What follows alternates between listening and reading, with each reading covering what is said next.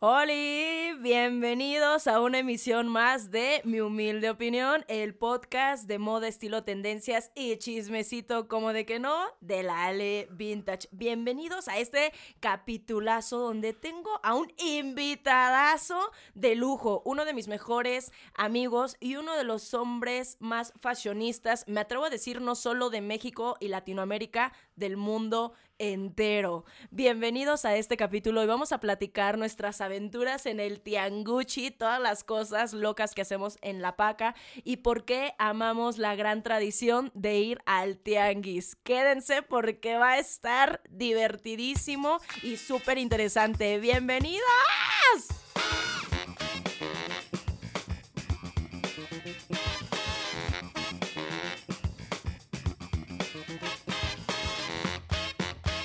Ahora sí, denle la gran bienvenida, toquen tambores a este gran amigo, gran personaje del internet y alguien que miren, a nosotros nos ven como uña y mugre del estilo y en nuestras redes sociales, Lagartija Nick Cristóbal.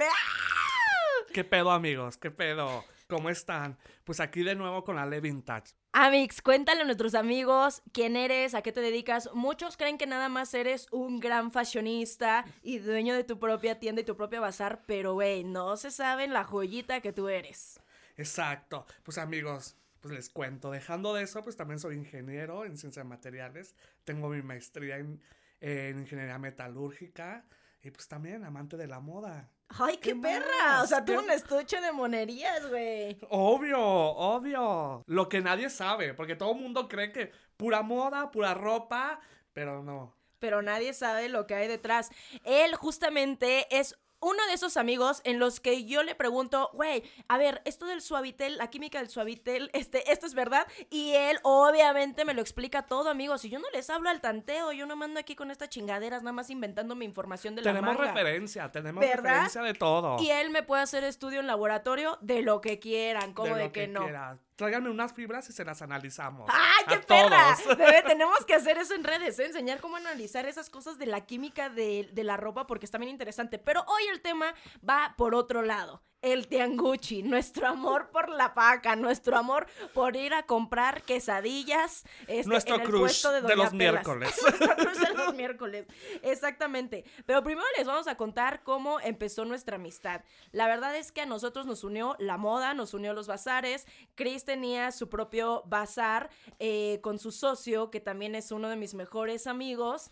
Y un día nos conocimos y no, bueno, la conexión fue inmediata. ¿Tú qué pensaste cuando me conociste, bebé? Fíjate, algo muy chistoso. Antes de conocerte, yo vi tu Instagram y dije, güey, esta no tiene hijos. ¿Qué pedo se arregla? Bueno, dije, pues a ver. Pero fue así como que, ya ves, ya tenemos años de conocerlos. Yo llevo siete años aquí en la Ciudad de México. Bueno, por si no lo saben, soy de Durango. Y vi tu Instagram, ah, pues dije, ah. Una más del montón. Ah. No, no fue una más del montón, porque, pues, la neta. De hecho, te conocí en un bazar bueno, ya personalmente. Y fue de que, ah, güey. Dije, no mames. Güey, nos conocimos en el bazar que se hizo en una iglesia, se hizo en una en capilla. En ese nos conocimos la primera vez. Era en la San Rafael, ¿no? En la San Rafael, sí. Sí, y de hecho yo te vi y dije, no mames, está perra. Sí, güey, porque ese día yo iba al bazar e iba con un vestido, una corona de cristales y unos taconazos como de 15 centímetros. Y yo, ella no carga, le carga, ni así le cargó con su taconazo, ¿eh? No es pedo. Pero sí, güey. Y de hecho, ese fue como el primer acercamiento. No tuvimos tanto, obviamente. Estábamos trabajando, trabajo profesionales. Profesionales. Pero ya después fue así como que, ah, ya tenemos el Instagram. Pues platicábamos y jijiji, jajaja. Obviamente, pues ambas somos señoras, no salimos. Ya no salimos, tenemos esa alma. Pero, y ya, pues obviamente, durante todo ese tiempo, pues fue creciendo, platicando. Obviamente ya no tanto de ropa, tianguis, bazares, bla, bla, o sea, ya cosas personales, más íntimo, ya todo. Y pues sí, y veanos, ya estamos aquí Y ahora, platicando otras Cuatro años después, bebé, ya cuatro años este año de haber tenido ese primer encuentro.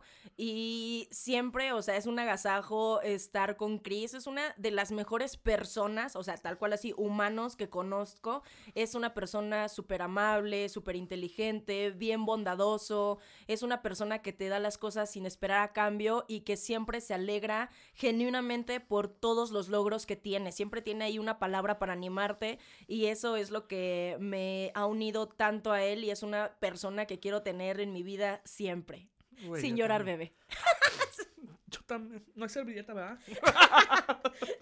No hay pañuelo, no hay pañuelo. Y así es como se hizo nuestra amistad. Y a lo largo de esta, de esta eh, hermosa amistad, hemos tenido unas aventuras en la paca. No, hombre, o sea, todo. Hemos vivido desde lo más tranquilo hasta yo estando embarazada y comiendo quesadillas de De 10 10 pesos de. Doña Pelos. Ay, no, eran horribles. Lo bueno que ya las quitaron. Ya, ya, ya murió, ya, ya, bueno, ya, ya, ya no funcionó. Es que ya, ya ves que te conté, mana, de dónde provenía eso. Ya ni hablamos, ni No, hablamos. bebé, cuenta. Ahora ellos van a querer saber el chismecito y lo sabes. No, hay que contarles. Pues fuimos a una paquita ahí, por ahí. Ya al último les vamos a decir dónde. Exacto. Ah, quédense al final para que les contemos nuestros tianguis favoritos y los tips para ir a comprar en la paquita. Por eso, mira, nombres hasta el último. Exacto. No, una, ella estaba embarazada cinco o seis meses. Eh, pues vamos a paquear. Y yo, pues ya. Yo era su chalana, ahí le cargaba todo. Obviamente no había comida. Pues la neta, ir a la paca es cansado, ¿eh? O sea, no crean que es como, ah, ya encontré. No, hombre. Pues horas ya- y horas bajo el sol, caminar y luego imagínate, chingate con una panza de seis meses, que además, no manches, yo sentí ese embarazo como de 24. Ah, sí, no, güey, tú nunca estallaste, güey, como al año. Cumplió un año Dalí dentro de ti. Casi, casi.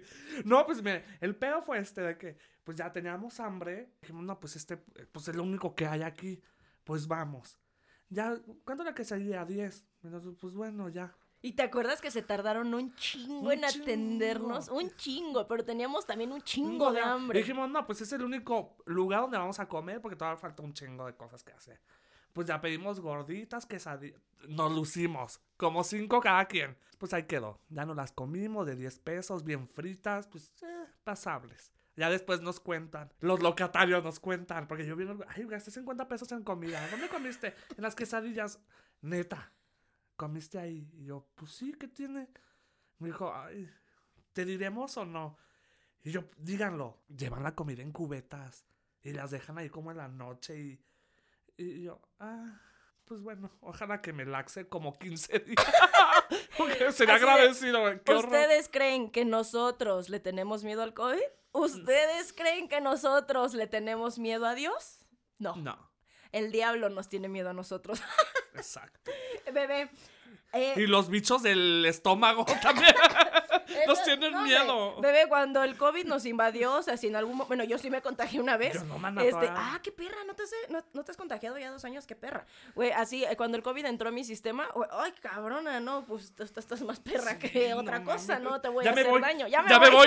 Ahí nos vemos, ahí nos vemos. Me voy con alguien con un sistema inmune más debilitado. Más débil, sí. Más débil. Este, bebé, quiero que me cuentes por qué te gusta vestir del tianguis, por qué te gusta vestir de la paca, porque les voy a decir algo.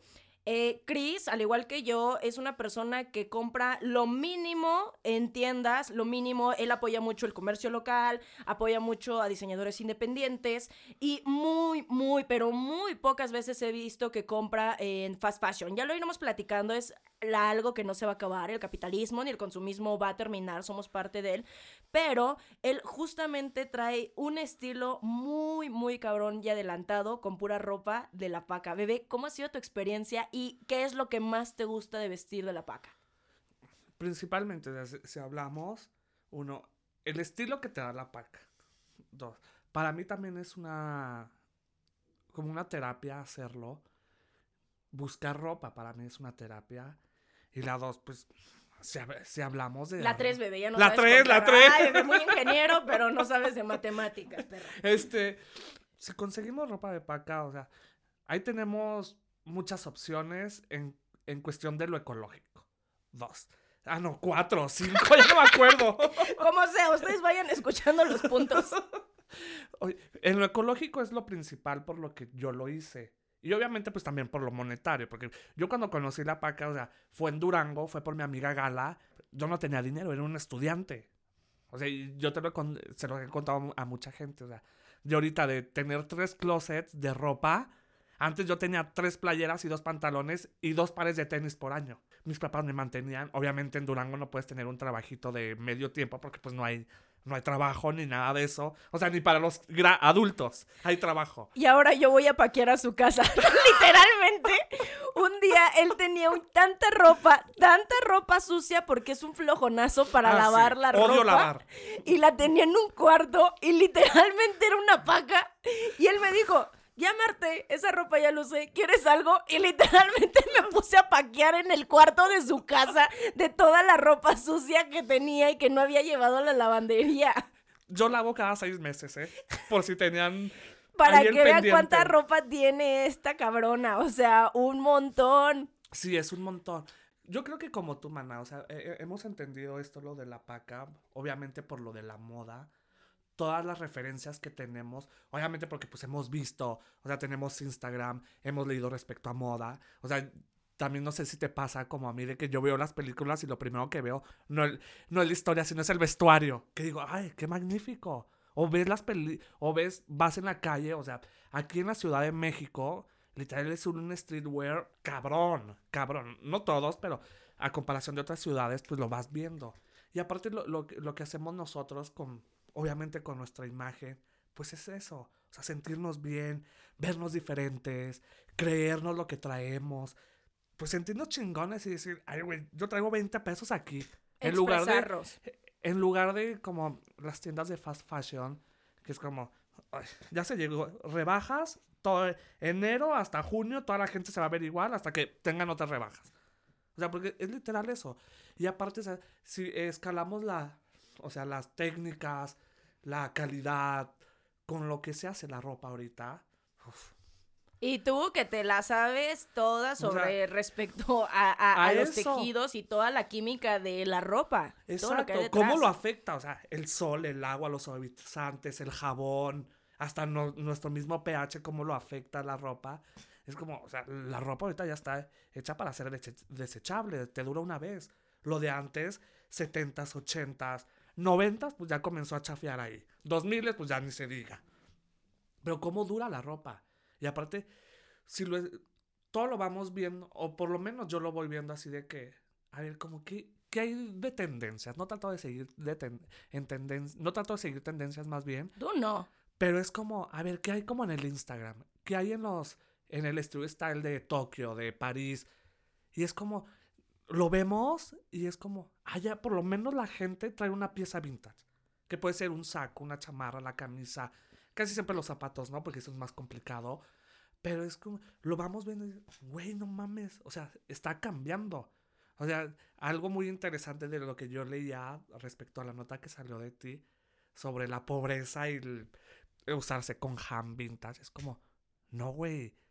La alta sociedad está usando vintage y se, se con ja- Rihanna no salió con en su primera foto del embarazo salió con una Chanel del 97 no, no, no, del 96 Exacto, pero ahorita esas son paradigmas que ya cambiaron. De hecho, en esa misma nota que salió, bebé, una chica me dijo que yo hablo desde mi clasismo. O sea, mira, bebé, a mí me han dicho de todo, pero Ah. clasista, esa fue nueva, ¿eh? Esa fue No, nueva, no. bebé. A ver qué palabras se les ocurre, güey. No, que yo era, que yo estaba hablando desde el clasismo, este, y yo dije como, güey, no leíste la nota, o sea, no entienden. A ver, y la chava estaba peleando de, a ver, hoy en día muchísima gente usa paca y muchísima, y no es una vergüenza y no deberías de sentirte, este, o sea, así como que no debería enaltecerme. Y le dije, a ver, espérate. Esto es nuevo, esto tiene un par de años y la pandemia además, sobre todo aquí en México, hizo que se hiciera más rápido. Pero cuando yo estuve aquel programa hace un par de años, bebé, que tú lo odiabas. Aún así, ¿cuántos comentarios clasistas no recibí yo? ¿Y cuántos comentarios diciéndome que una pobre como yo no debería de estar haciendo moda? O sea, justamente es eso, este clasismo que tiene la ropa de paca y la ropa de tianguis cambió a partir de que personas como Chris y como yo lo empezamos a portar con orgullo y empezamos a distinguirnos a través de nuestro estilo. Eso es lo que le ha quitado y por eso la gente, o sea, se vuelve mainstream. Es un poco como el movimiento punk. El movimiento punk empezó a ser underground, empezó a ser una contrapropuesta, contratendencia a la cultura eh, maximalista y a la cultura capitalista que se está viviendo desde ese entonces. Era eh, contracultura totalmente. Y ahorita, ¿qué va a pasar? Va a volver como una moda. Siempre la alta sociedad toma esos movimientos culturales, folclóricos, entre comillas, alguien lo quiere decir, y se lo apropian. ¿Y saben para qué? Para justamente eso, tener más personalidad, porque al final del día, eh, pues nada, ellos creen que con dinero se puede hacer cualquier cosa y van robando todas estas contrapropuestas para vender más. Y, aparte, o sea, si, hablamos como de los punks, los darks, como estas subculturas, que antes se llamaba subculturas, o sea, son tendencia, todo se vuelve tendencia. Vivian Westwood no ha dejado el punk, nunca ha dejado el punk y ella se ha forjado, o sea, igual con sus ideas transgresoras, se ha forjado, o sea, un estilo. Antes sus pasaderas eran mucho mejor que ahora, pero sigue con esa tendencia. Valenciaga, los peinados de Valenciaga, o sea, son muy punk. Es que todo eso es una eh, tendencia que se viene muy fuerte para esta temporada, pero otra vez lo mismo, ya la moda lo toma, lo retoma y lo vende y empieza a generar ganancias. Entonces, es lo que decimos, ¿no? O sea, vestir el tianguis ahorita efectivamente es muy cool y es algo que se habla y se crean videos, pero nosotros vivimos esa marginación desde que éramos niños y efectivamente venían desde prejuicios súper clasistas, o sea, de pobreza, de suciedad, de, o sea, de, marginales. Eso era, totalmente, totalmente. Y ahorita justamente eh, mucha gente, te digo, bueno, no mucha gente, la verdad poquita, porque obviamente muchos de nuestros seguidores, o sea, entienden el pedo y es más, muchos de ellos han vivido exactamente lo mismo que nosotros y por eso nos identificamos y terminamos siendo un grupo tan unido, porque vivimos esa marginación. Pero hay mucha gente que no entiende que este movimiento del second hand y del vintage es relativamente nuevo y aceptado aquí en México, porque tenemos casos como eh, Carrie Bradshaw, desde los noventas, o sea, que empieza la, la, la, serie Sex and the City, pues ya Patricia Field ya le ponía piezas vintage, piezas antiguas, ¿y qué pasó? Se volvió un marco de referencia como un icono de moda. Pero eh, hasta ahorita, de verdad, y aquí en México la pandemia adelantó porque pues ya nos dimos cuenta de que no es viable estar comprando ropa a lo estúpido, nada más porque te sale económica o porque las temporadas cambian bien rápido en las tiendas. Exacto, fíjate, hay una stylist de Nueva York o de Los Ángeles, no me acuerdo de qué ciudad, que se llama Rachel Zoe. Ella viste a la a los grandes artistas para las red carpet de los Golden Globes, los Oscar, bla, bla, bla, bla, bla. Y ella ha metido piezas vintage en las red carpet. Red carpet. ya se me fue el pedo. Y es como, la gente no sabe. O sea, la gente piensa de que la ropa vintage o second hand es como, es de jodidos. No, si le buscas, le sacas un potencial cabrón para que esas piezas, porque obviamente los diseñadores en las Red Carpet pues, quieren que sus diseños estén ahí. Pero ella ha logrado meter piezas vintage y es wow, hasta dónde el alcance que tiene el vintage, pero la gente no lo sabe porque es la marginación o el estereotipo que existe en la gente le impide como Totalmente. Creo que justamente ahí va de la mano y lo platicábamos en el primer capítulo. Número uno, de conocerte a ti mismo y número dos, de tener referencias y justamente de que te interese la moda y la historia, porque pues estás de acuerdo que van de la mano. Entonces yo siento que ahí es más fácil tomar una elección, no solamente para ir a comprar a la paca, incluso para ir a comprar a una tienda, pero te vuelves un comprador más consciente, una persona mucho más consciente de ti misma, de por qué me estoy poniendo esto? Porque esto me representa. O sea, y lo, mismo, amigos, ya sé que lo platicamos un chorro, pero vean, dense cuenta la importancia de saber quiénes son, de conocerse a ustedes mismos y de entender todo lo que lleva y lo que conlleva la historia de la moda, ¿no? Y cómo ahora sí que va creciendo y va alimentando la sociedad, la economía y a nosotros como personas. Por eso es muy importante detenerse justamente a pensar el por qué voy a vestir esto. Obviamente, hay desde vestirse por diversión, o sea, y él y yo, bueno, lo aplicamos un chingo Todos de veces, días. todos los días. Pero eh, ya eso ya como que fluye más porque en el trasfondo nosotros sabemos por qué metemos tales cosas a, a- a nuestro closet y la verdad es que eso se me hace mucho más valioso que ir a una tienda y comprarte todo lo que un chingo de personas están escogiendo por ti y que además, o sea, solamente les conviene a ellos y están tomando elecciones por ti. No te están como que dejando pensar. Entonces, nada, juega el juego. No se va a acabar el consumismo, no se va a acabar el fast fashion. Es un monstruo enorme, pero sí puedes ser alguien más inteligente al ir y ver que sumas a tu closet. Y nada, amigos, justamente eso. Síganle dando fuerza eh, a, la co- a las compras en el tianguis. Sigan... Aparte, güey, es que el tianguis es una tradición aparte- prehispánica. Exacto. O sea, de inicios de México, o sea, viene el tianguis.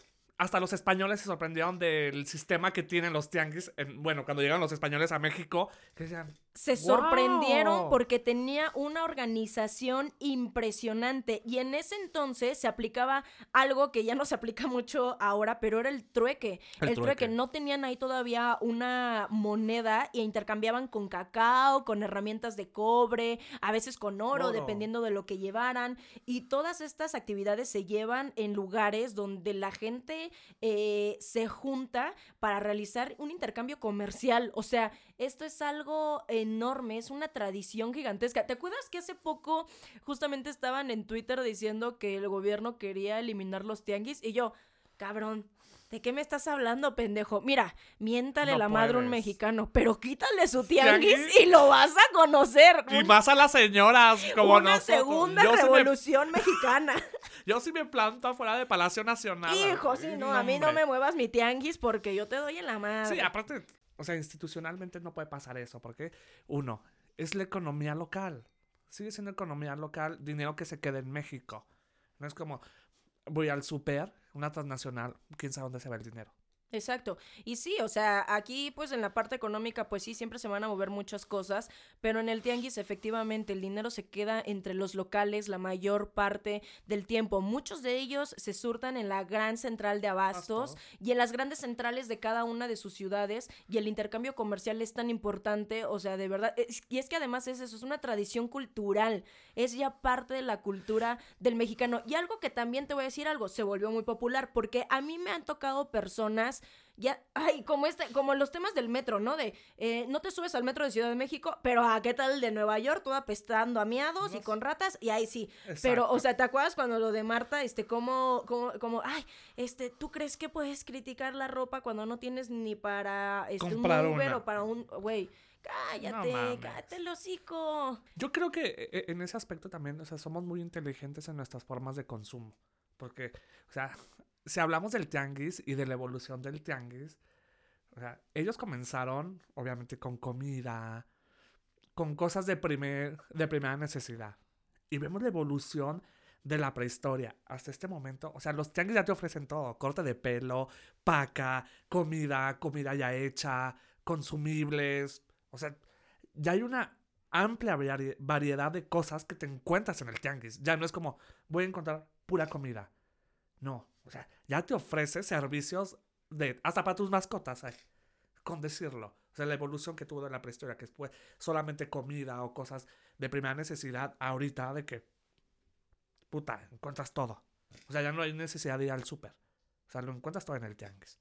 Todo, todo. O sea, y hay una amplia variedad y efectivamente cómo se han ido transformando y cómo la gente se ha arraigado cada vez más al tianguis. Y ahora sí ya es algo como cada vez más popular. Antes, es lo que te digo, o sea, muchas, muchas personas de, no, yo no voy al tianguis. Ah, pero ¿qué tal el mercado de Tailandia? Que también, ¿qué tal? o sea, ¿me entiendes? O sea, ¿Qué tal tenemos- voy al rastro? ¿Qué tal que En voy al- Madrid. en Madrid, No en Madrid sí, porque es este, eh, pero en Madrid. Si estoy yendo al mercado, pero en Madrid. Pero en Madrid. Sí, no, no manches, la gente no entiende ese. O sea, sigue siendo mercado aquí en todos lados. O tianguis. Sigue siendo. Y, y- es como. Y ahorita, mira, nosotros grandes defensores del tianguis, bebé, de la paca, pero el lado oscuro, el lado oscuro de la paca, porque obviamente van a salir los retractores y, ah, sí, pues se sienten muy chingones, que, por- porque me ha pasado, eh, bebé, me ha pasado, sobre todo ahorita que el, el satánico anda bien este, encima de todos. Ay, sí, ya eh, me digas de ese. La porque- paca, bebé, es ilegal. Ilegal. ¿Y por- saben ustedes por qué es ilegal? Cuéntanos, bebé, cuéntales, Tienen tres opciones. Ahí va. Y todo No, así, chan, oye, chan. Chan, chan. Evidentemente, pues ya, yo creo que mucha gente lo entiende porque es ilegal. Uno, porque la mayoría de la paca viene de fuera del país, entre estos de las grandes ciudades. Como...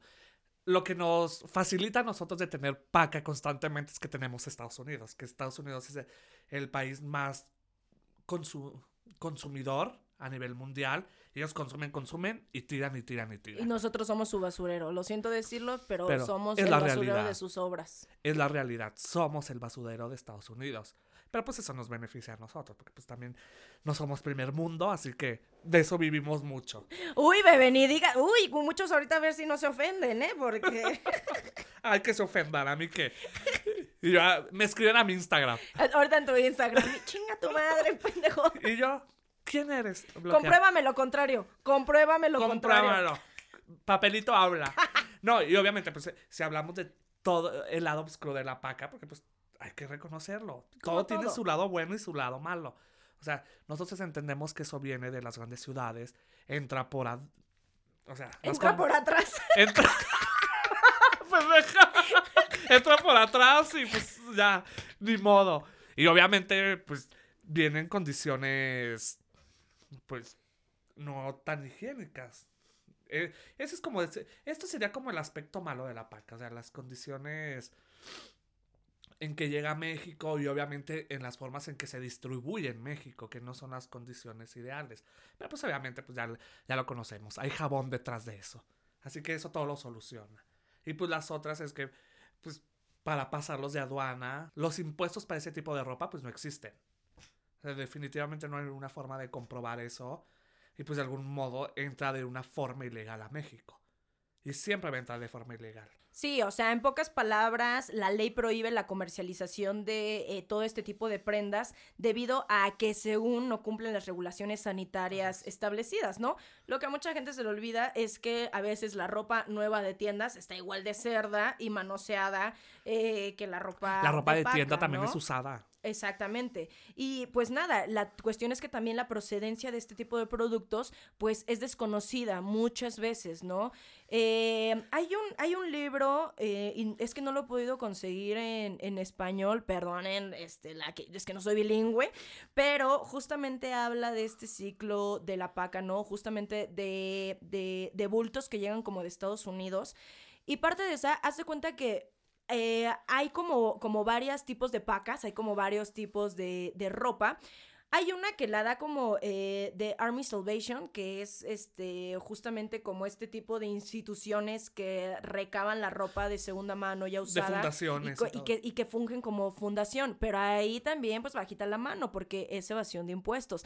Es que todo amigos, mira, si ya nos estamos metiendo como en temas económicos, fiscales y la legalidad, porque yo les, yo les De voy a aquí decir, le sacamos todo, Uy, ¿eh? no, yo me he topado con un chingo de gente, bebé, de verdad que a lo largo de los años, eh, sobre todo cuando me empecé a hacer como más pública en las redes sociales, más popular como vi- viene uno siendo, ¿Cómo este, más es? figurosa, ¿no? Como uno lo es. Eh, justamente muchas veces me decían, ¿no? Como de, ay, sí, este, pues tú hablas mucho de la ecología, de la importancia de la segunda mano y no sé qué, pero ¿sabías que estás usando algo ilegal? ¿Sabías que estás utilizando este, algo que, que eh, también mueve el narcotráfico? Y yo, ay, mami, ¿quieres que te cuente todo lo que mueve el narcotráfico? Hasta en los centros comerciales. Oye, y al- ahorita saliendo, pum, pum, pum. Ay, no, cállate.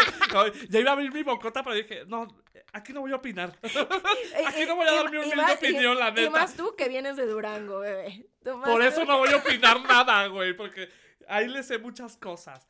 Pero, o sea, la gente se habla de ilegalidad, no mamen. Se van y se meten al antro y se entachan toda la noche. No vengan a hablar, no mamen. Y pues nada, amigos, justamente toda esa ropa que proviene de Estados Unidos es toda la paca que viene de grandes almacenes que quedan como outlets. Allá justamente esta revisión como de la ropa sí tiene que ser impecable y por eso a veces encontramos cosas que dices, güey, están nuevas. Sí, porque a lo mejor le falta que un botoncito o, o sea, no, no, no pasó eh, la reglamentación. Ay, ¿cómo se dice esta? El, el de calidad. El control de calidad. No pasó el control de calidad como ellos esperaban y es lo que manda, ¿no? Otro de los orígenes es lo que te decía, ¿no? El Ejército de Salvación y que es el resultado de varias donaciones eh, que de mucha gente que está interesada en apoyar a los necesitados y en este caso, pues no todas las prendas eh, colocadas en la caridad eh, terminan pues aquí, ¿no? O sea, como que se van distribuyendo y nada, en el tianguis la verdad es que varios amigos me han dicho que el costo de las pacas, el costo de los bultos, pues depende de la cantidad y de la calidad de los artículos. Es por eso que algunos artículos están desde 5 pesos, que es ropa, que pero bueno, en los de 5 no, hombre, encuentras unos joyones, nada más es cuestión de buscar. a las de 5, eh, por Sí, hasta precios que alcanzan por pieza 400 pesos. O sea, y ya cada vez, eh, pues nada, ha ido creciendo. ¿Sabes algo? Justamente en este tema me he topado a muchísima gente, y retomamos lo del clasismo y todo esto, de que la ropa de segunda mano se ha gentrificado. Pues ustedes qué esperaban? Pues claro que se iba a gentrificar como cualquier cosa que se vuelve popular. ¿Tú qué piensas de esto, bebé? O sea, de que justamente a veces a personas como nosotros que, que basamos nuestro estilo y que tenemos cierta popularidad en redes, eh, nos juzgan y nos recriminan que por nuestra culpa, porque me han pasado, ¿eh? por este tipo de videos donde sacas estas joyas del tianguis y esto se, ha vuelto cari el clásico, clásico. Amigos, a principios de año vean la inflación y todo sube. Con eso. O sea, si son inteligentes, me van a encontrar ya peso. Y eso se los digo.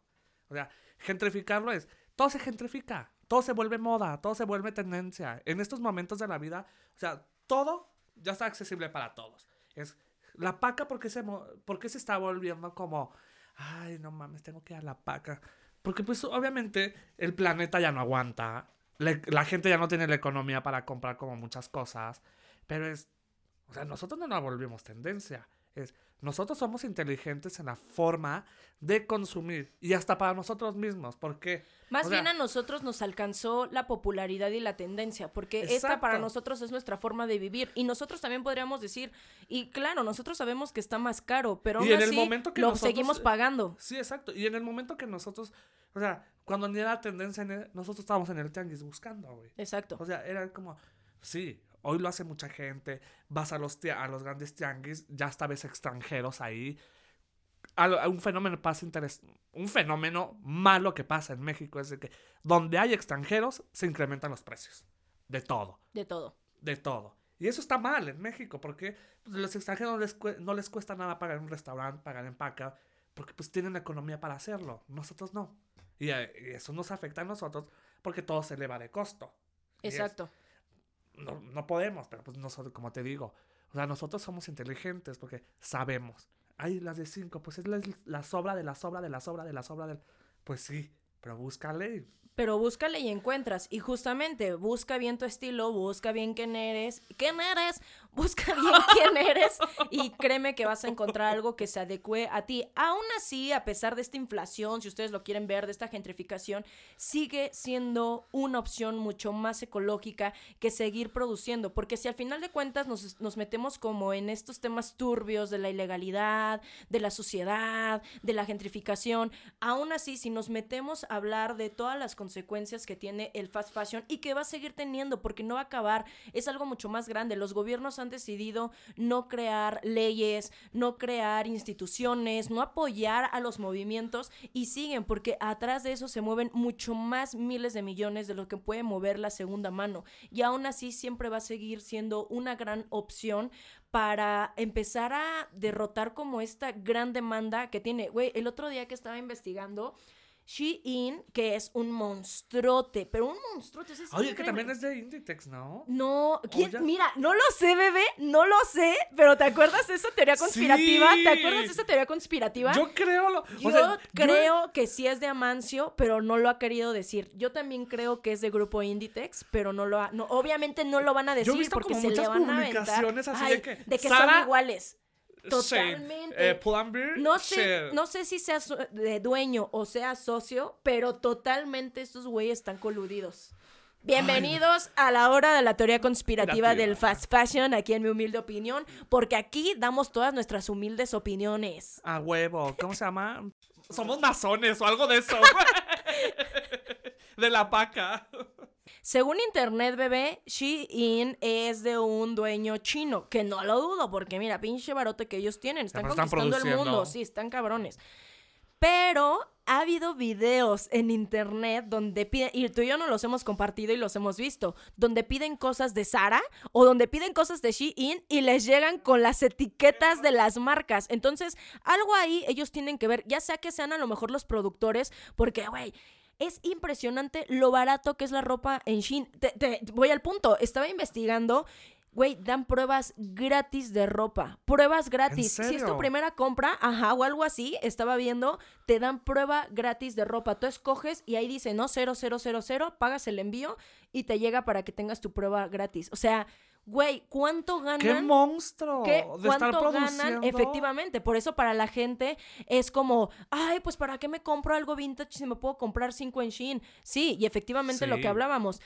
Número uno, ¿sabes lo que hay detrás de esa producción? ¿Sabes por qué te está saliendo gratis? ¿Y sabes cuánto te va a durar? O sea, yo pues, pues sí, preferiría comprarme algo en un bazar de 280 pesos, 500, hasta mil hemos gastado, o sea, Ah, sí, miles hemos gastado pero sabemos que va a valer la pena y que va a ser algo que va a perdurar, o sea, que no estamos como, eh, no, nada, demandando algo que ya está súper demandado. Y es como les digo, no nos damos golpes de pecho, ni, miren, ustedes ni nos deciden. asustamos, eh, Exacto, y ustedes deciden qué hacer. No, o sea, no, pues no hay pedo, cada quien su vida, cada quien su dinero, Pero cada hay quien... que crear conciencia para este planeta. Pero Que cada vez a gritos nos dice, ya, párenle. Y tú que en la parte de tu trabajo estás muy metido justamente en el estudio de todas estas partes químicas y cómo está afectando a toda la ecología. Exacto.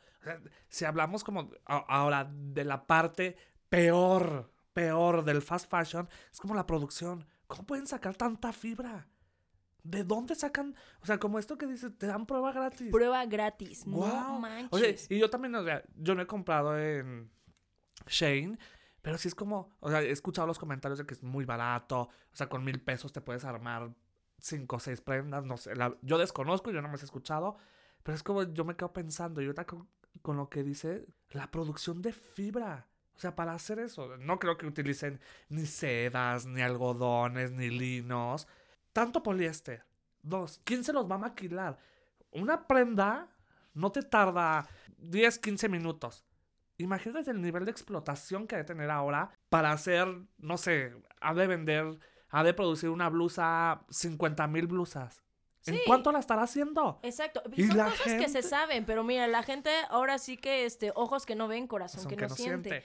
Exacto, sí. porque mira, te voy a decir algo. Efectivamente, la compra de la paca, la compra en el tianguis, la compra de segunda mano ha aumentado, tanto como ha aumentado la compra en fast fashion. Entonces, es lo mismo, o sea, seguimos consumiendo excesivamente en ambos lados, efectivamente. Por eso es que se está gentrificando la segunda mano. Pero Totalmente aún así, sigue siendo una opción y no nos vamos a cansar de decirlo. Güey, yo, o sea, Shein es una, una empresa relativamente nueva y ya hay cosas ya en la paca. Ya hay cosas en la paca. Hay, hay algo que me da como así. Aquí me da el dolor aquí. Aquí. Aquí, en tu cerebro, en tu en mi corazón. cerebro. Yo no soy de entrar a bazares, la verdad. Pero el otro día fue un bazar. Y dije, pues bueno, voy a entrar. Me cagué, fue así. ¿Cómo pueden vender ya de Shane? Un puesto de Shein, sí, ya hay. O sea, por lo menos de los 40 stands que estaban, o sea, 10 tenían de Shane. Y yo, verga, eso ni es segunda mano. Como ese nivel ya de producción, de que la gente, ay, no me gustó, ten. Ay, no me gustó. Ay, no me gustó, ya lo tiro. Ay, no me-". Obviamente, pues ellos están haciendo una, una doble función de revenderlo a costos más bajos. Pues, quién sabe dónde Sí, bebé, venga. pero ¿sabes qué? Siento que ese es un pensamiento, un arma de doble filo. Porque el otro día yo también estaba viendo a una O han de chica. comprar un chingo y que dice. Güey, es que ¿qué dicen? Ay, compro un chingo.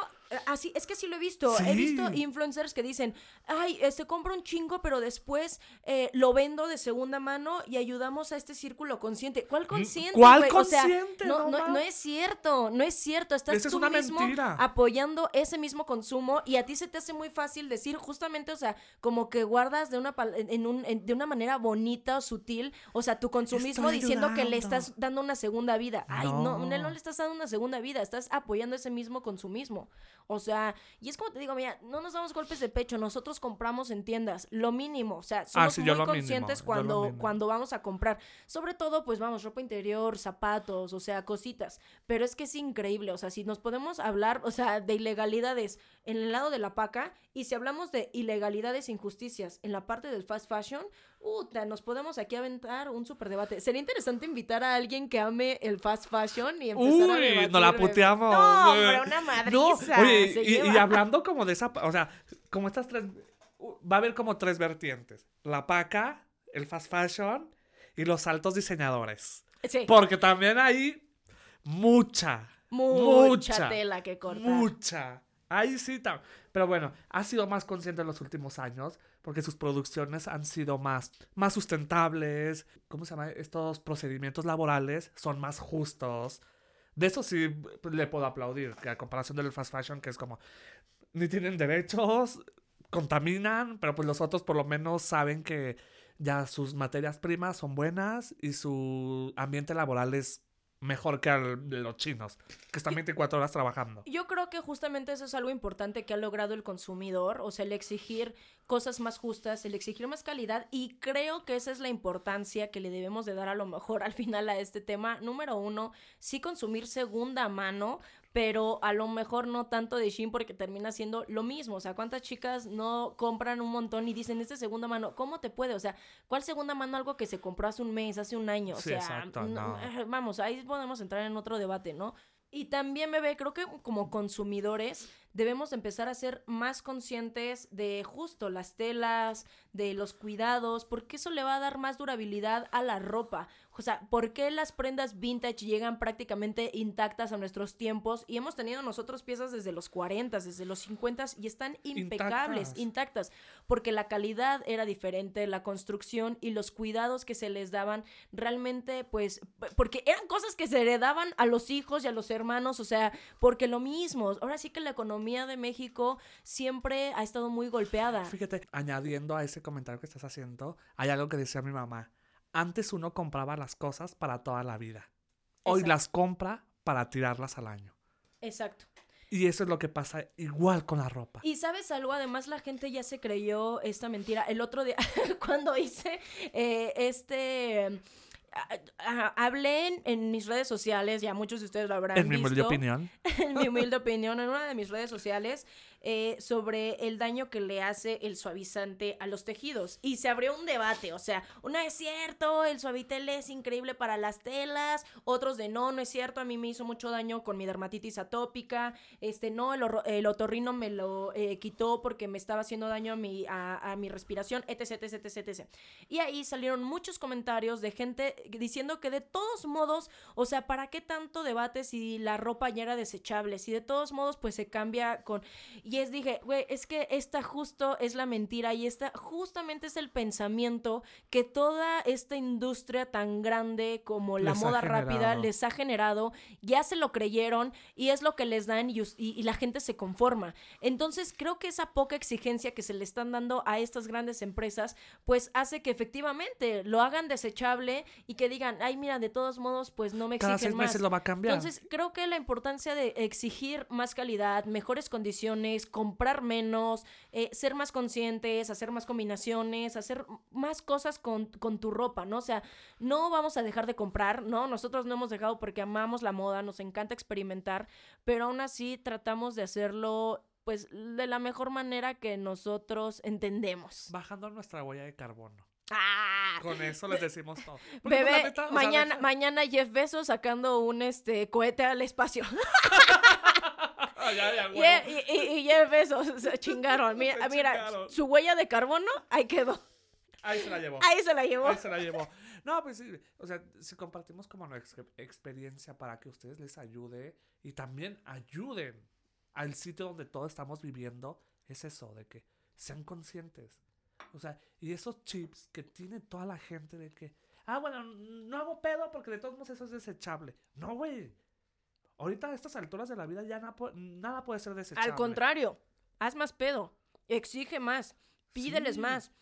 Y, todo, y, y- y eso yo creo que sí ir marcando una diferencia. Porque eso, miren, se ha vuelto un movimiento tan grande la conciencia en la moda que sí ha hecho cambios y por eso muchos, se suben a- al mame del- de, de que todos son ecológicos y ahí empieza otro tema que es el greenwashing, que ya después platicaremos de eso. Pero el consumidor sí puede hacer cambios, que evidentemente como Chris y yo lo hemos platicado muchas veces, hay problemáticas que son más grandes incluso que el consumidor, ¿no? Que van de grandes eh, empresas, de gobiernos, de política, en los que pues deciden no hacer nada.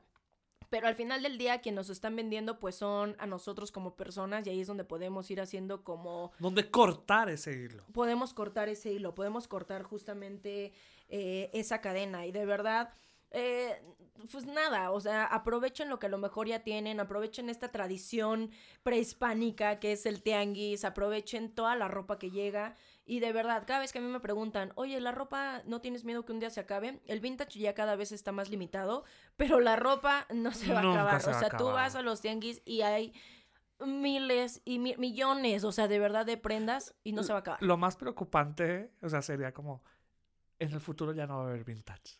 Porque no va a haber ropa. Exacto, exacto. O sea, eso sí es como, ups, pues nostalgia dentro de 50 años no va a haber, porque pues ya no va a haber vintage. Esto ya, por lo menos del 2000 en adelante, pues la producción cada vez es peor, la calidad es peor. O sea, ya que a 50 años no creo que llegue una prenda. O sea, si queda del vintage del vintage, pues tal vez. Pero pues de esto nuevo del 2000 en adelante, todas estas nuevas marcas, diseñadores y demás, no creo que lleguen más de 50 años. No, no creo que lleguen. Ahora sí que yo creo que va a ser muy complicado y va y, y- y va a ser no sé, es lo que te digo, depende, porque justamente se está retomando esta idea de eh, ser más conscientes, crear mejor calidad, está, es que hay dos contrapropuestas muy fuertes. Están justamente, ¿no? Los que estamos exigiendo más calidad, los que estamos eh, consumiendo menos, y está la otra contrapropuesta de halls masivos, personas que compraron un montón, dan el código, dan esto, dan el otro, entonces hay ahí, y está la dualidad, o sea, los que lo hacen todo por moda y compran tanto segunda como fast fashion, pero a la par. ¿No? Sí. Entonces hay otro, otro sobreconsumo. Hay como, hay como varias vertientes. no los entendemos. Se acaba este podcast. No, bebé, van a decir, a ver, culeros, antes de irse dijeron que nos iban a decir sus tianguis favoritos y cómo sí. encontrar. Pero por de, eso le estamos hablando mucho, Sí, ¿eh? sí. Para que se quede, porque mire. Ya cállense y digan los Y vamos a dar unos tips muy buenos. Así que quédense. A ver, bebé, Todavía me faltan 24 horas de hablar. di- dime, tú dime tres de tus tianguis favoritos aquí en la Ciudad de México y aprovechando que a lo mejor tenemos escuchas en Durango. En Durango también, pero dinos, a ver, tres aquí en la Ciudad de México que digas, me encanta, y los tips que tú das para ir al tianguis. Ay, pues ahí van. Mis tres tianguis favoritos donde me, me- Por menos de 100 pesos tengo mi ropa de la semana, la verdad. Uno, el salado. Pero, pero la parte, no de paca, la parte de la cháchara. No, no todo el mundo se atreve a, a meterse ahí. ¿eh? Ahí. Ay, O sea, nos deberían de aplaudir porque la verdad nos metemos en unos lugares tan feos, tan inseguros. Pero ahí estamos. Arriesgamos el físico. El la vida La la, vida. arriesgamos, la vida. O sea, el físico ya se quedó atrás. La vida ahí no arriesga. El salado. Ese es. O sea, para mí es mi top porque en costos es muy accesible. O sea, lo que sí es que buscar al por mayor. Irte bien temprano y está, Abre a las 5 de la mañana y, y a las. Ya no vayan a las 12 porque ya no hay nada. y está en el metro Acatitla, ¿verdad? Acatitla, sí. Saliendo, del metro Acatitla. Acatitla. si ustedes vienen de Pantitlán, está saliendo del lado izquierdo. Si ustedes vienen de La Paz, está saliendo al lado derecho. Pero bueno, desde el metro se alcanza a ver si es que llegan en metro. Sí, exacto, o porque son pueden casi dos llegar estaciones. sobre la avenida Ignacio Zaragoza, eh, que va desde Puebla hacia Ciudad de México. exacto. ¡Ah! bebé! ¡Güey! pinche GPS te No saca mames, tanta ¿cómo te la aprendiste? Bebé, pues por favor. Yo tardé años en llegar porque me bajaba hasta, hasta La Paz, güey. ¡Qué pendejo! y me regresaba en camión, güey. No, ¿qué te crees? Pues ese sería mi primero. El segundo, Tepito. La verdad, Tepito, o sea. Ay, sí. Maravilla. Pero pues está más elevado de costos. Es. O sea, este es como un tipo, o sea. De lo econo. Hay que reconocer que pues también ya se elevó el precio. Desde la paca. Gentrificación por la culpa de ustedes que utilizan vintage y segunda mano y lo presumen en redes. El que vuelva a decir eso, cuello. Porque pues. Pero Caen no- mal, caen mal. Sí, la verdad, caen mal. No mamen. Y pues uno antes se surtea con 100 pesos, ahora pues ya se surte con 500. Y ya, pero pues es, es parte de. Y ya, ya ni me quejo, es más. Ok, para llegar a Tepito, les voy a decir algo. eh, si es para valientes, honestamente. Es para valientes. Este, tenemos amigos que los han asaltado y les han quitado eh, sus, Sus bolsas eh, con pistola, con armas, o sea, no lo... Bebé, ¿te acuerdas? Otra aventura en la paca. ¿Te acuerdas cuando, cuando estaba la, la, la silla con, con sangre, así todo tirado Ay, y no, no, sangre? no, no, y, no, que y que estaba este, la policía y que estaba todo encadenado y que... Pero, como oye, ¿qué dijo Ale, es para valientes Sí. ese güey, neta. Se habían, este, se habían chingado una señora que vendía, este, creo que droga, ¿no? Sí, Este, obvio. y se la chutaron ahí en la entrada de su vecindad y dejaron ahí todo el charco de Ay, sangre. no. este- Neta, nosotros, o sea, no, hemos muerto. Al... ¿Te acuerdas? y yo no. también en pleno embarazo ese día fuimos a ver y, y nosotros, ¿ahora qué pasó? ¿Por qué está este tan vacío? Oye, cerraba la parte de la... una balacera aquí. acá". Váyanse mejor para. Ay, bueno, sí. Y no, no, y nos fuimos a asomar y fuimos a ver este, y ahí estaba la silla donde, donde se fletaron a la Sí, no, no señora, este, toda embarrada de sangre. Sí, la verdad, o sea, de esa historia, si tengan un poco de miedo, vayan con mucha precaución. Con mucha precaución. La ahí sí, ahí sí vayan con mucha precaución porque pues la neta sí está muy gacho. Pero pues también es una maravilla. Sí, O sea, Tepito, no, y en no- Tepito además pues tiene de todo. Ya un día nos tenemos que aventar una charla de Tepito exclusivamente. Ay, sí. El otro día que estábamos hablando de, salió en mis redes sociales el tema de la piratería. No, hombre, me llenaron de una información. Te voy, a- te voy a decir así para que se queden con las ganas de ese capitulito y nos dejan en nuestras redes sociales qué les gustaría saber como en este Y tema. nosotros se los investigamos. Sí, obvio. Güey, eh, resulta que todos, la marca del, del osito, Descubrió que hacían la piratería igual tanto en plata como en metales este, quirúrgicos o algo así de lo que hacen la marca. En Tepito la fabrican y la distribuyen y resulta y resalta, eh, me dijo una chica que trabajaba este, en Toast, eh, como en la parte directiva, que aquí en México se empezaron a... Oye, y ahorita la marca Toast, chinga tu madre, cabrón. En demanda, En demanda, güey. Otra demanda, güey, en este año. Ahorita hablamos con el productor si eso va a salir al aire o no. ¿O no? Porque ya primero fue Suavité, Cagotiza. Marta y ahora Toast, güey. Yo quiero el bloqueo de todos, ¿eh? ¿Quién sigue? ¿Quién sigue? No, bebé, pues resulta que empezaron a comprar mejor lo de ahí porque les sale más barato hacerlo en Tepito que con el distribuidor oficial y lo van distribuyendo en muchas de las tiendas. Cágate. Cágate. Y muchas de las cosas y de piratería, bueno, es que en Tepito que no se mueve. Ah, sí. En Tepito que no se mueve. Ya hablaremos, ya platicaremos. Ya pero bueno. hablaremos, pero escríbanos a ver qué, qué temita quisieran que investigáramos ahí. Escandalaristegui, güey.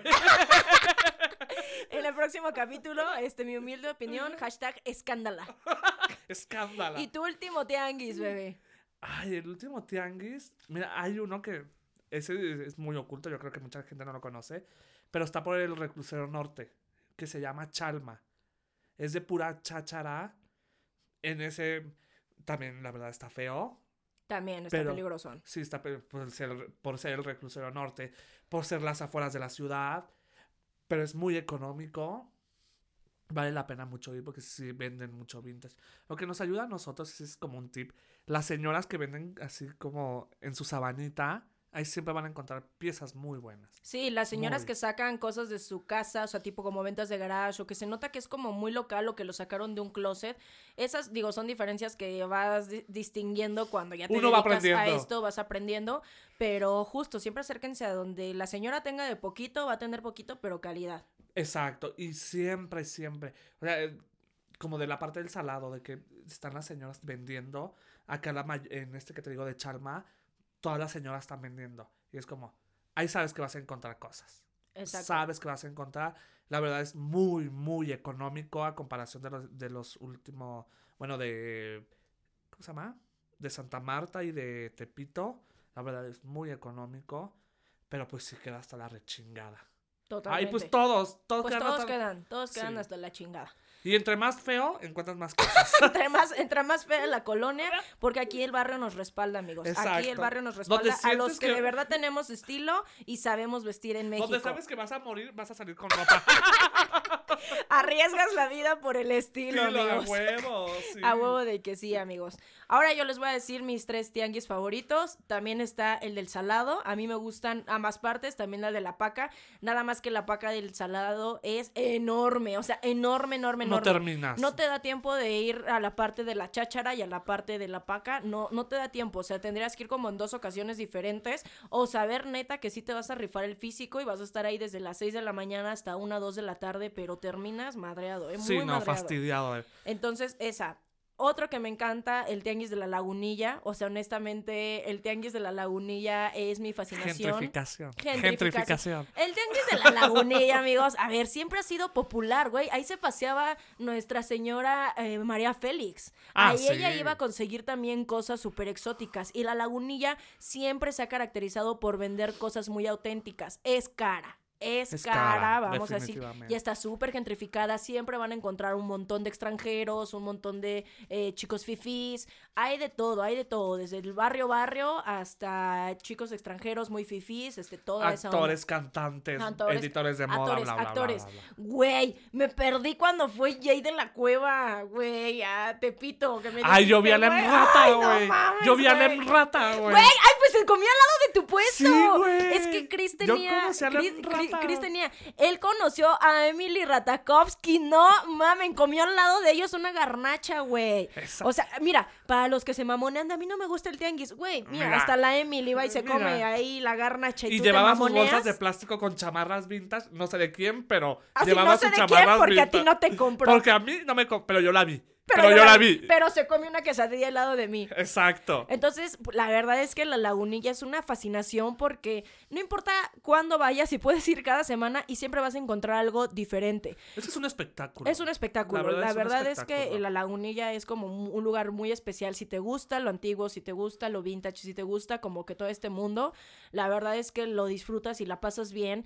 Y además, la mayoría de la gente que está ahí es gente que lleva su entera vida y que le han pasado los puestos por generaciones y generaciones. Ahorita lo más nuevo es justamente eh, chicos que empezaron a vender vintage, este, y que empezaron a vender como esta ropa más popular, pero la gran mayoría son, herencias, de toda son la locatarios de toda, de toda la vida. Sí, porque de hecho hasta las mismas bodegas de sus muebles que están como ahí abiertas a- de lunes a domingo son de ellos. Los espacios son de ellos. Y pues la verdad yo sí comparto esta idea. A mí me gusta la lagunilla, pero ahí tengo como ciertos temas. Ya después se los platicaré. Pero sí, yo, yo coincido con Ale. Es un espectáculo. Porque la verdad, o sea, ves cosas. Te da tanta nostalgia ver cosas. O sea, hay- cosas de mucho valor. La verdad, es caro. De eso sí, yo creo que todo el mundo lo sabe, que ya es muy caro. Pero sí, cada domingo, o sea, quien lo hace de rutina, es algo lindo. Porque vas y recuerdas como tu vida del pasado. Así de, ay, yo lo tenía esto. Sí, Ay, o mi mira, abuela, o el tal. juguete tal, la blusa tal. O sea, ahorita lo que sí, lo que dice Ale. O sea, lo único nuevo, nuevo son todos estos nuevos chicos que han entrado a vender vintage. Y, y como los no son- antros de Comfort. ¡Ay, a los, los antros callejeros. Ay, Para quien nunca ha ido a la Una lagunilla, güey. licuachela, güey. Una licuachela, güey. Es que ahí surgen tantas cosas, de verdad, en, la, la- en la lagunilla. Cuando estaba haciendo la especialidad de Cool Hunter, bebé, teníamos un, un profesor que estudiaba todos estos movimientos sociales en lo que son como colonias marginadas de la Ciudad de México y cómo de ahí nacen muchísimas tendencias súper importantes a nivel local, aquí en Ciudad de México, como a nivel mundial y cómo se van transformando. Y justamente estaba haciendo un análisis de las licuachelas y cómo estas cosas se las han llevado este mismo concepto a Antrillos Nice de Polanco, Antrillos Nice de, de la Condesa, de la Roma, pero que nacen, nacen dentro de barrio. Tepito, nacen en el barrio. Hay muchas cosas que nacen en la parte, esto que les digo, marginal y cómo se sube. Es por eso que les digo, si es un tema muy fuerte que ha caracterizado el clasismo en la moda aquí en México. Y mira, me hiciste recordar algo. Hay, hay un. ¿Cómo se llama? Como una nota en esta revista que se llama Bad Hombre respecto Tepito y el estilo. Lo que genera, o sea, como complementando esta información que dijo de su profesor. Vean esa um, pequeña nota que salió de Tepito y el estilo se la va a pasar a Ale para que se la, la publique. En las Es redes buenísima. sociales los vamos a publicar tanto en la red del podcast como en nuestras redes personales. Ya saben que siempre vamos complementando toda esta información, Información. en nuestras redes. Aquí no, y por una allá. no abre el hocico nada más porque sí. ¿eh? Por último, mi último tianguis favorito, les voy a decir, no tengo como uno en específico, sino que los tianguis locales, los que te queden cerca de tu casa, eh, los que te queden como de esos que parecen que son pequeños, yo en todos lados encuentro. A veces es bien difícil de, ¿dónde compraste eso? Como si la gente fuera a ir y va a encontrar exactamente lo Sí, mismo. no. Eso no va a pasar. Hay veces, incluso, que nuestros favoritos encontramos muchas cosas y luego volvemos a ir y no encontramos Nada. nada. Todo depende de la búsqueda, todo depende del día, todo depende de si tienes suerte, todo depende de muchas cosas. Y Eh, que uno, algo sobre todo es tener paciencia. Porque como dice Ale, Mucha paciencia. Pues si un día dices, puta, saqué un chingo de cosas. Y vas con así, ay, no mames, voy otra vez. Chinga su madre, voy a sacar Y sentiste que perdiste el tiempo. Te regresas con tres todo el día asoleado, con hambre, dolor de cabeza. Dos cositas. Dos cositas. Así pasa. Y esa es, e- e- eso es lo que tiene como el tianguis, pero al menos siempre es una sorpresa. O sea, siempre, Sí. siempre va a ser Es una deleite, sorpresa. la verdad. Entonces, aprovechen los que tengan en su casa, simplemente aprendan a buscar, eh, disfruten las telas, desarrollen su estilo y van a encontrar cosas en la paca porque se van a estar encontrando a ustedes mismos a través de una prenda. ¡Ay, qué ¡Ay! filósofa! ¡Aplauso, aplauso! ¡Aplauso, aplauso! Sí, güey, la, la neta. Y la seguridad ante todo, ¿eh? O sea, si van a buscar, es, me lo voy a poner. No es una tendencia. O sea, porque también entiendan de que si van a buscar, no es que porque se lo puso esta persona, ese saquito también se me va a ver chido a mí. No, busquen su estilo y aprendan a buscar lo que quieren. Yo creo que eso solamente. es algo muy bonito que hemos formado como comunidad y es algo que yo platico con muchas de mis amigas en las redes sociales de cómo justamente eh, ellas saben, por ejemplo, que muchas veces no etiqueto mi ropa porque es vintage, pero me han dicho, me encanta que lo compartas porque yo sé que no voy a tener igual que tú, pero me inspira a, a lo mejor que tengo algo parecido, tal. Eso es desarrollar tu estilo, no quererte ve- ver como alguien más, sino sí. ser tú mismo. Eso es lo que te va a ayudar. Y nada, amigos, la verdad es que este capítulo estuvo increíble, fue un agasajo, de verdad, Chris, muchas, muchas gracias por haber aceptado esta invitación, por aportar tanto y nada, por ser tú, por ser tú mismo y por ser una inspiración también para mí y para un montón de gente eh, de dejarte llevar. O sea, te veo como mucha gente te ve en la calle y se admira, mucha se sorprende, otra se asusta, pero eres alguien... Otras me gritan cosas. Otros te gritan cosas, pero tú qué, tú qué piensas? Nada. ¿Qué voy a pensar? Si yo me siento a gusto, no tengo que pensar en lo que piensen los demás. Efectivamente, Chris es una de esas personas admirables. Yo también he visto cuando le han gritado de cosas, cuando le han dicho, él me ha contado, ¿no? Y, y- y miradas y todo. Y él pasa en la vida, miren, normal, tranquilo, sin pedo alguno. Y él sigue su vida. Así que, bebé, eres un gran ejemplo. Muchísimas gracias por habernos acompañado. Fue un capítulo increíble. Gracias por aportar tanto, gracias por dar tantos consejos, compartirles a todos tu tiempo. Y nada, diles dónde te pueden encontrar. Mi única red social, ya saben por dónde encontrarme, es en el Instagram. Estoy como lagartija-nick. Y pues ahí ya saben. Háblenme y echamos chismecito. Perfecto, ya él va a estar subiendo más contenido de moda, ya él va a estar subiendo más looks, va a estar subiendo justamente la parte eh, de su ingeniería con la moda. Estamos trabajando en cosas bien increíbles que él va a hacer en sus redes, así que síganlo, no se lo pierdan. También recuerden seguirme en todas mis redes sociales, arroba con S al final. Y recuerden seguirnos en todas las redes sociales, mi humilde opinión podcast. Eh, recuerden suscribirse, dejarnos una calificación, una reseña, contarnos en redes sociales de qué quieren que platiquemos, qué, qué, qué tema quieren que pongamos aquí sobre la mesa. Y nada, nos vemos en la próxima emisión de mi humilde opinión. Tengan una excelente semana. Se lo lavan. Bye. ¡Chao! Mi humilde opinión es conducido y producido por mí, Ale Vintage. Música por José Pablo Arellano.